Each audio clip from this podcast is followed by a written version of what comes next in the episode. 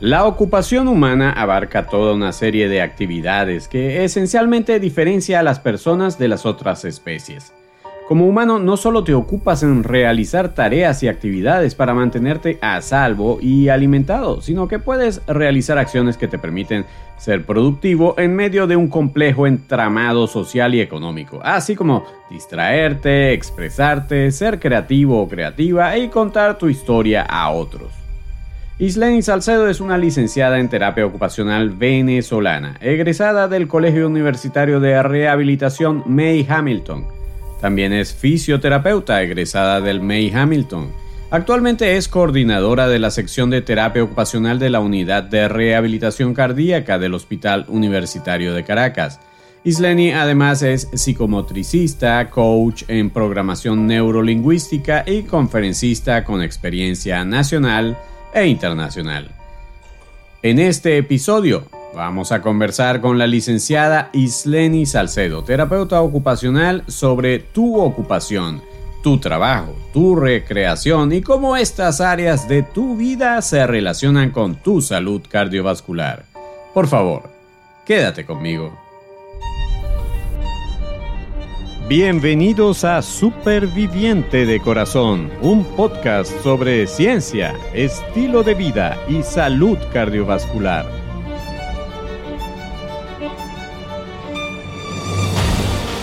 Soy tu anfitrión, Enio Sánchez Brososki, fisioterapeuta cardiovascular y escritor. Hablemos sobre la salud de tu corazón. ¿Listos para empezar? Este podcast contiene información sobre temas relacionados con la salud y la enfermedad, pero no pretende en ninguna manera sustituir el consejo de tu médico tratante o de algún otro profesional de la salud. Hola, ¿cómo estás? Bienvenido, bienvenida al episodio número 32 de tu podcast de salud cardiovascular Superviviente de Corazón. Estoy muy contento de que este podcast esté llegando a tus oídos, a tu mente y lo más importante, a tu corazón. Como te comenté en el inicio, hoy vamos a conversar con la licenciada Isleni Salcedo, quien con extrema generosidad aceptó atender a nuestra invitación en Superviviente de Corazón. Licenciada Isleni, ante todo quiero darte la bienvenida y manifestarte mi agradecimiento y el enorme gusto que siento por tu tan amable disposición a colaborar en la formación del superviviente. Quisiera comenzar esta entrevista pidiéndote que me cuentes algo sobre ti, algo que permita que conozcamos un poco más de cerca tu historia de vida en relación con el tema que vamos a tratar. ¿Cómo comenzó tu interés, Isleni, en la terapia ocupacional y en específico en la rehabilitación cardíaca? Buenas, super oyentes y supervivientes de corazón. Gracias a Dios y a ti, Enio, por la invitación. Respondiendo a la primera pregunta, mi interés por la terapia ocupacional nace por el contacto con sesiones de ejercicio y educación para personas con lesiones de la médula espinal, ya que tenía un tío paterno que sufrió un accidente automovilístico y tenía como consecuencia esta limitación de movilidad en su organismo.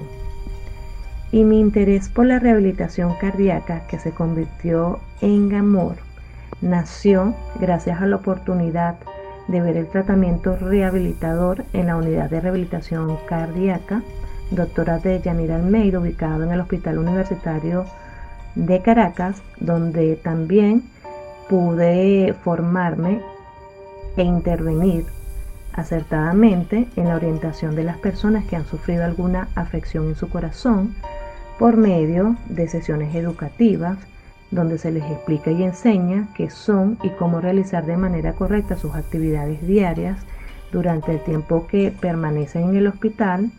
Ahí también se les explica qué afecta a su corazón, cómo funciona naturalmente y después de una enfermedad del corazón, cómo cada uno de los integrantes del equipo de salud va a ayudarlo a recuperar ese estado óptimo de salud, qué exámenes, qué estudio y qué tratamiento necesita cómo reconocer y evitar síntomas en su corazón, qué hacer si presenta nuevamente esos síntomas, qué cambios son necesarios en su estilo de vida para favorecer su salud cardiovascular, cómo trabajar y disfrutar de su tiempo libre adecuadamente y cuándo retomar su trabajo o su ocupación laboral y la actividad sexual sin miedo con la mayor normalidad e independencia posible.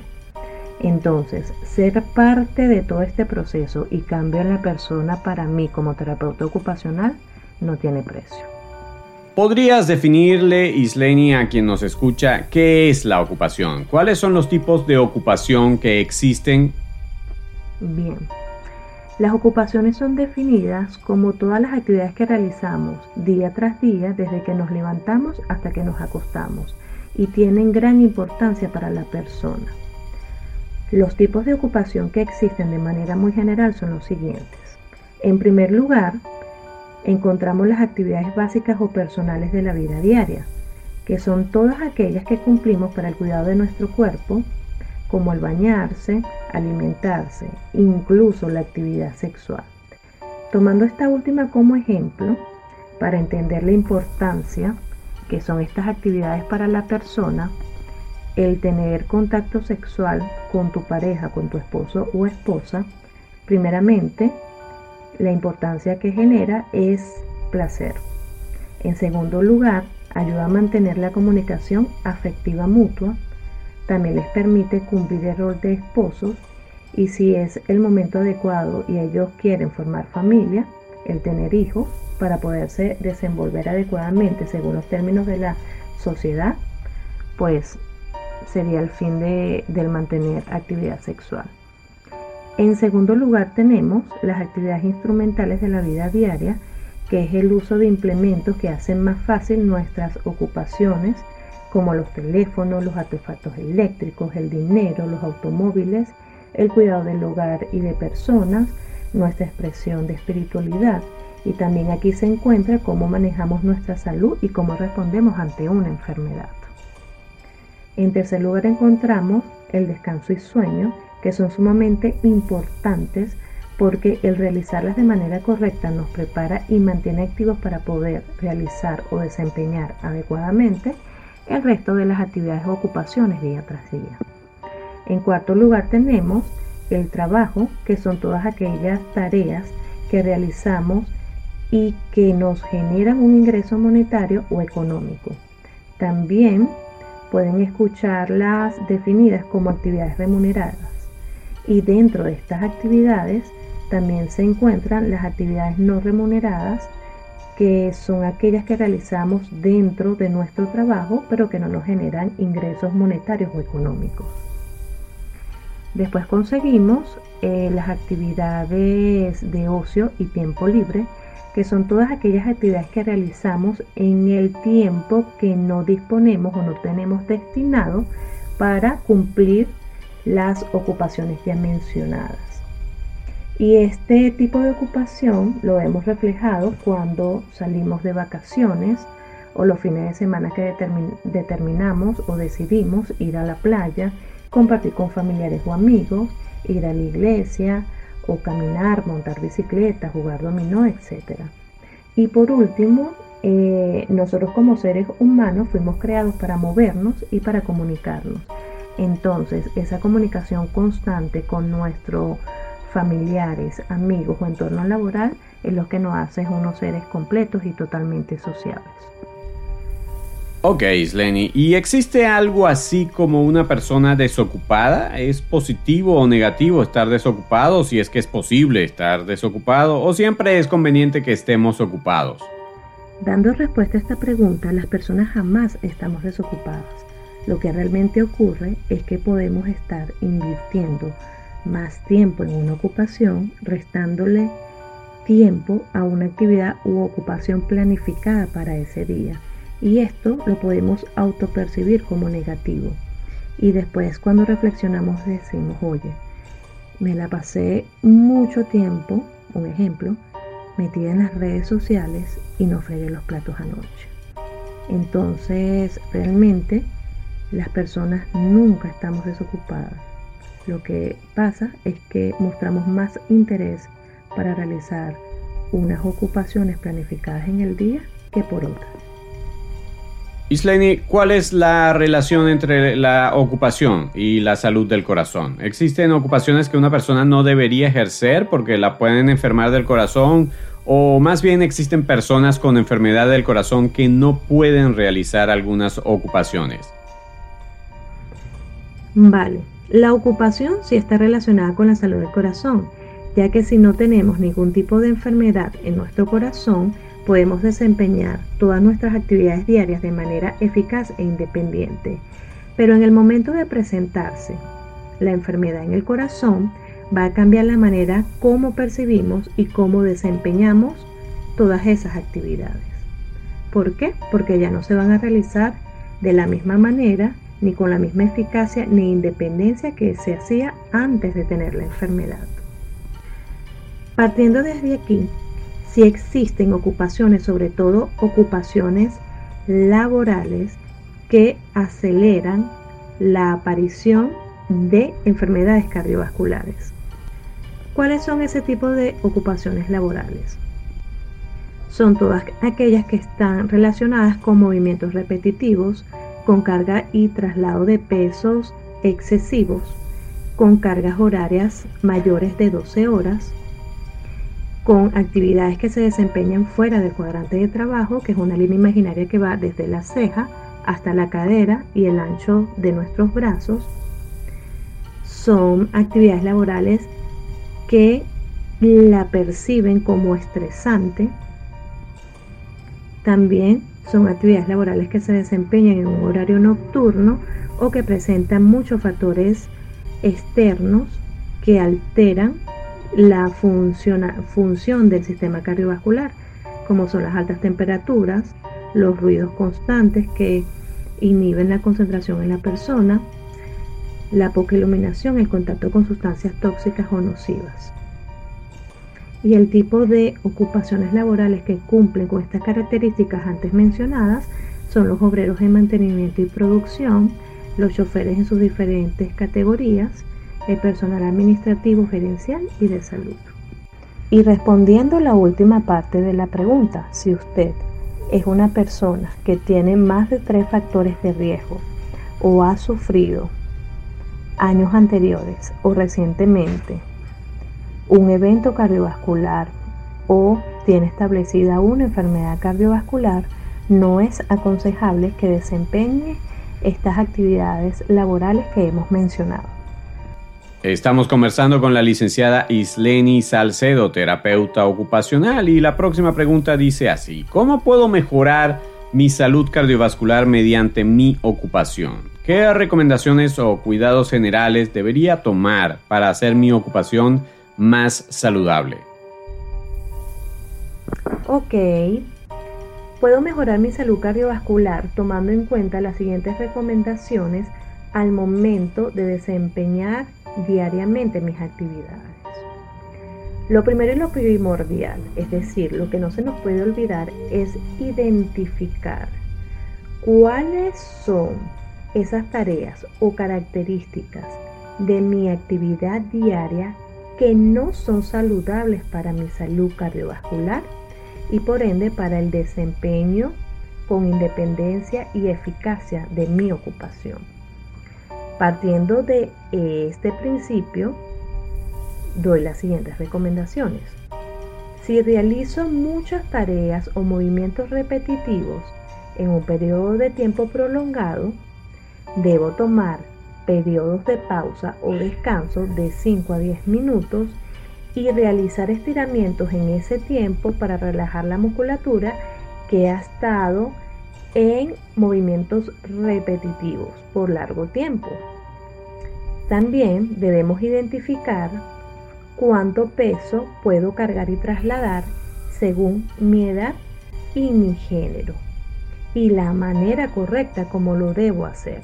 Un ejemplo, si yo voy al supermercado y hago compras y llevo 20 kilos y estoy a pie, el deber ser es que yo pueda distribuir bien esas cargas o usar un carrito de compras con rueda, puedo organizar allí todos los alimentos y pueda trasladarlo sin generar mayor gasto de energía en mi cuerpo.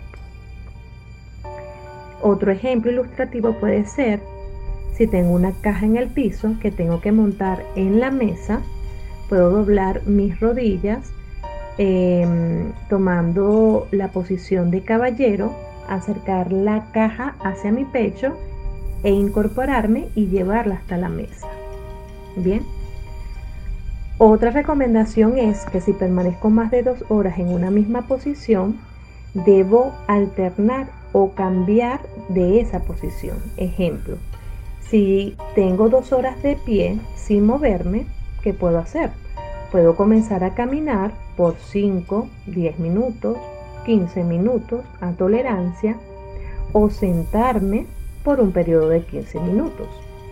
Otra recomendación es respetar en todas las actividades que hagamos día tras día el cuadrante de trabajo.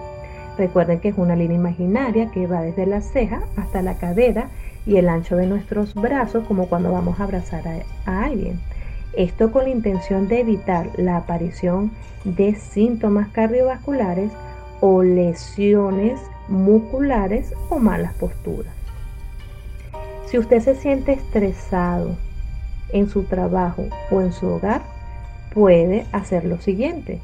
Tomar pequeños periodos de relajación, puede ser, o de respiraciones, pueden ser de 5, 10, 15 minutos, escuchando música relajante o chistes que le induzcan la risa, lo que se llama risoterapia. También puede buscar un objeto como un anillo antiestrés que cada vez que venga ese ese recuerdo o venga un momento que se vaya a tornar estresante, usted puede utilizar ese objeto para bajar esos niveles de estrés. También puede utilizar el evocar recuerdos que le generen felicidad y paz. También puede caminar hasta que perciba que disminuye esos niveles de estrés en su cuerpo. Y también puede buscar ayuda eh, interna, es decir, de familiares o amigos o de profesionales para que le ayuden a eh, mejorar ese estado de estrés constante en su organismo. También es necesario que usted duerma entre 6 a 8 horas. Es lo mínimo para tener un descanso y sueño reparador y así usted pueda desempeñarse óptimamente o adecuadamente en el resto de sus actividades diarias o ocupacionales. Es importante también que respete la hora de las comidas, son importantes para reponer la energía que va a ser utilizada por su corazón al momento que lo demanden las actividades que usted vaya a hacer diariamente. También es sumamente importante seguir las indicaciones del Departamento de Seguridad Laboral si está laborando y si presenta factores externos que comprometen su salud cardiovascular. También si usted siente que hay algo dentro de su puesto de trabajo o de su actividad laboral que le está perjudicando su salud cardiovascular, usted puede conversar con su médico tratante o con un médico ocupacional o terapeuta ocupacional para determinar el, el nivel de riesgo que usted tiene en su trabajo o en su actividad laboral. Y si llega a presentar algún tipo de síntomas de origen cardiovascular, como es opresión en el pecho, mareo, dificultad para respirar, adormecimiento de los brazos, un desmayo, una pérdida de la conciencia, palpitaciones en su pecho, sudoración fría, Em, eh, episodios eh, de presión arterial elevada o episodios de hipotensión, es decir, de presión arterial disminuida, usted debe consultar a un médico especialista, llámese cardiólogo o a su médico tratante.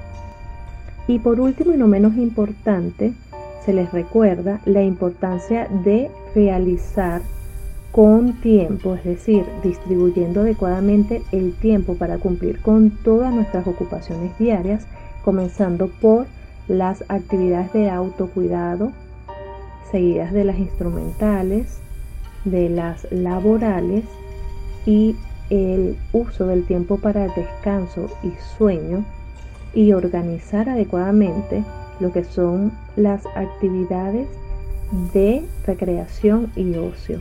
Todas son muy importantes para el desempeño óptimo de la persona, para que también la persona pueda gozar de un pleno estado de salud que es identificado o definido como el pleno bienestar físico, mental y social y no solamente la ausencia de enfermedades o afecciones. Entonces, espero que estas recomendaciones sirvan para su día a día. Muy bien, Isleni. Y entonces, ¿una enfermedad del corazón puede ser consecuencia de un trabajo o una ocupación remunerada o puede ser desencadenada por este trabajo? Importantísima pregunta y la respuesta es que una enfermedad del corazón puede ser consecuencia de un trabajo u ocupación remunerada, pero para ellos hay que hacer un análisis muy exhaustivo de la interacción de los diferentes factores de riesgo de esa persona que está padeciendo la enfermedad. ¿Cómo explico esto? De la siguiente manera.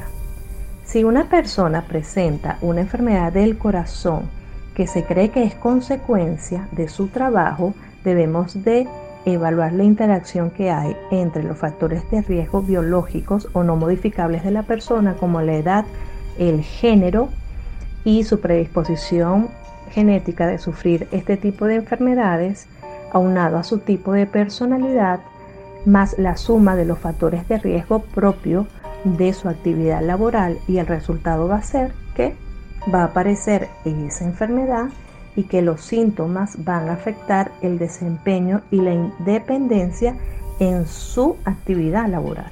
Puedo reconocer que mi trabajo no le está haciendo bien a mi corazón cuando invierto más horas de las que son necesarias para cumplir con mi actividad laboral, descuidando así las actividades de autocuidado, instrumentales, descanso y sueño y de ocio y recreación.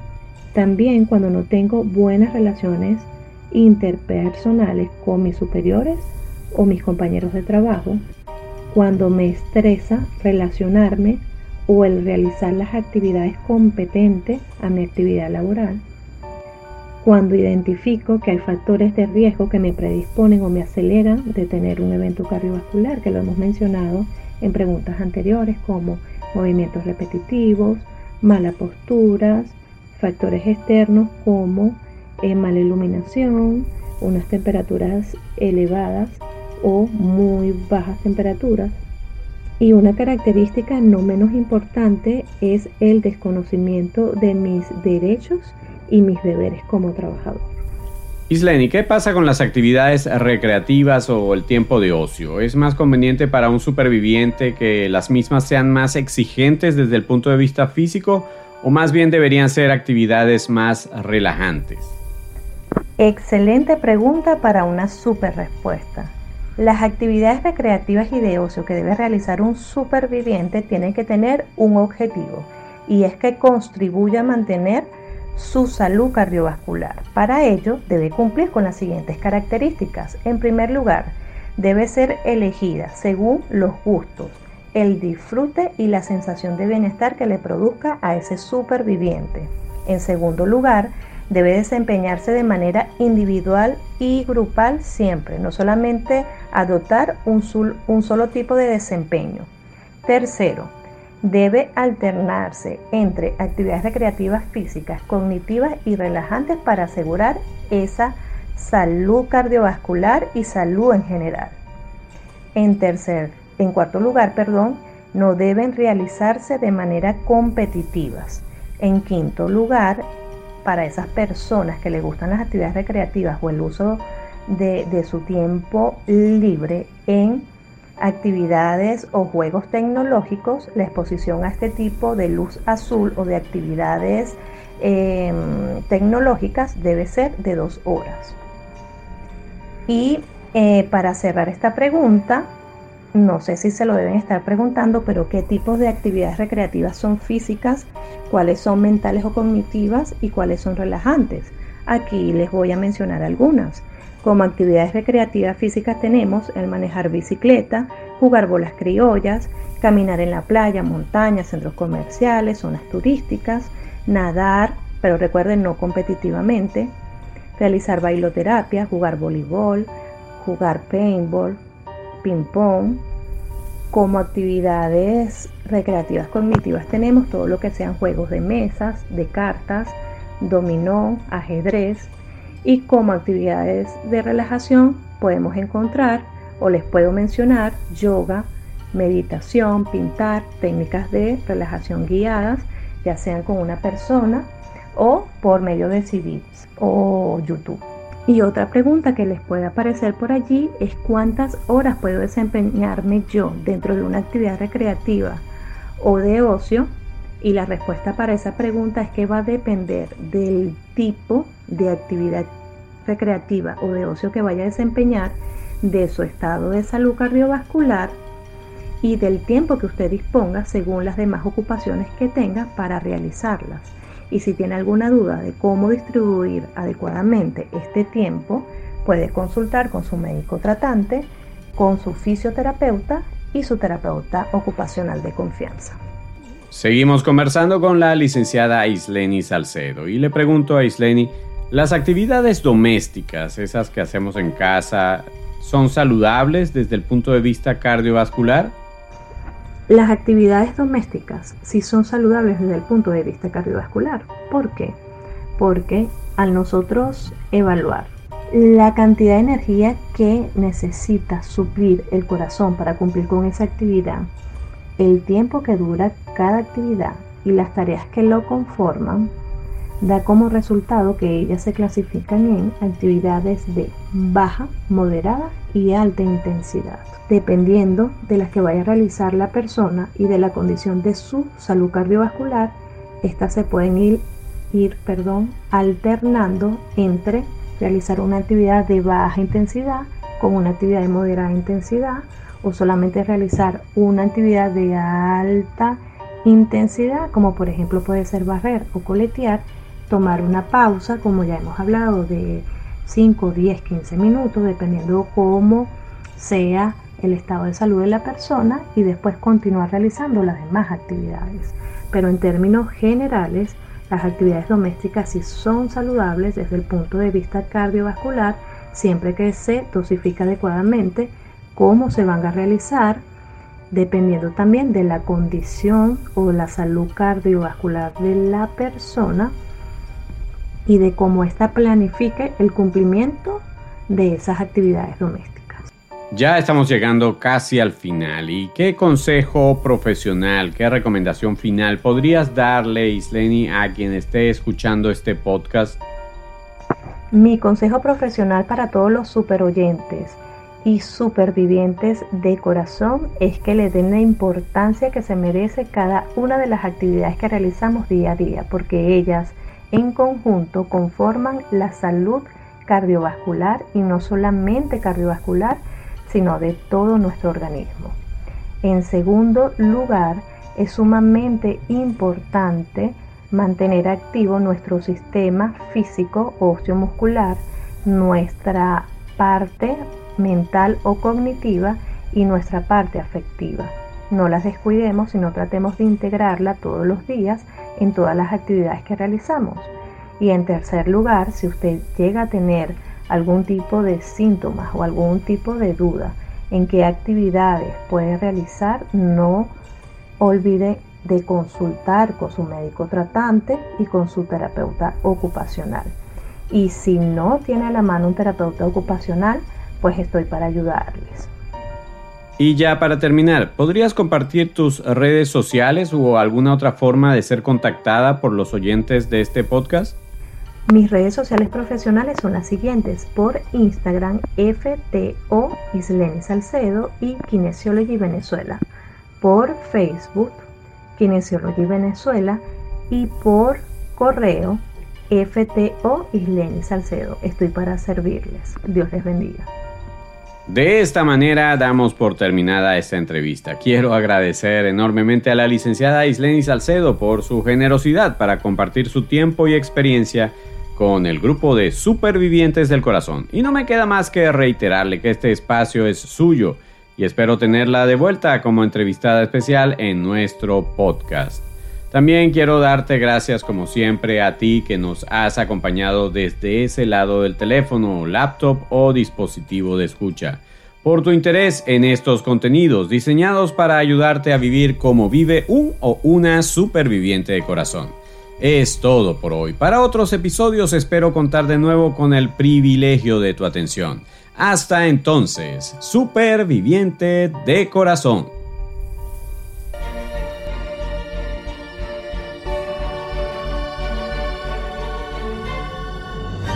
Por hoy llegamos al final.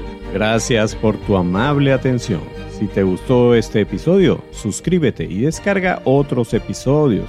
Síguenos en nuestras redes, comparte el podcast con otras personas y si quieres, califícanos con 5 estrellas. Eso es de mucha ayuda en esta labor. Busca más información y recursos en nuestra página web www.super-viviente.com Recuerda que superviviente son dos palabras y super lleva tilde. Hasta el próximo episodio, donde seguiremos hablando con fundamento sobre la salud de tu corazón.